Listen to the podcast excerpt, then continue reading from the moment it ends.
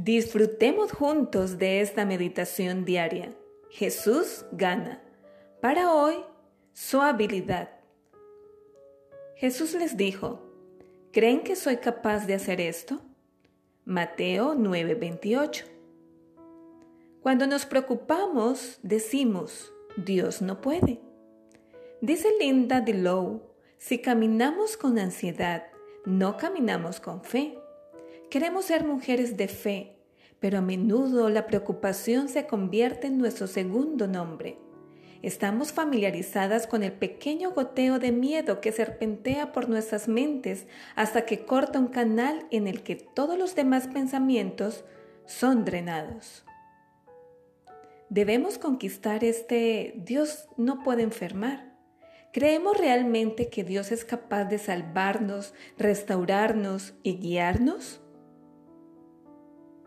Dos ciegos siguieron a Jesús, gritando, Ten piedad de nosotros, hijo de David. Mateo usa el título Hijo de David más que cualquier otro evangelio.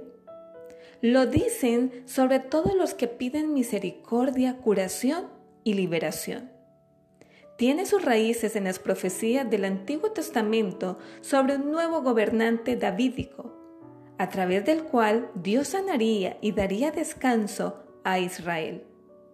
La ceguera era considerada a menudo un juicio de Dios y los ciegos se convertían en parias, rogando por la supervivencia. En esta ocasión, Jesús hace una pregunta muy intrigante, única en este Evangelio. ¿crees que soy capaz de hacer esto? Ellos responden, sí, Señor, y sus ojos se abrieron.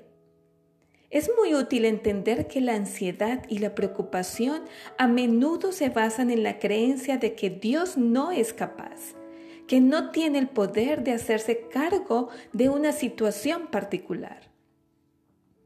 En la Biblia, la ceguera es una metáfora común de la oscuridad espiritual.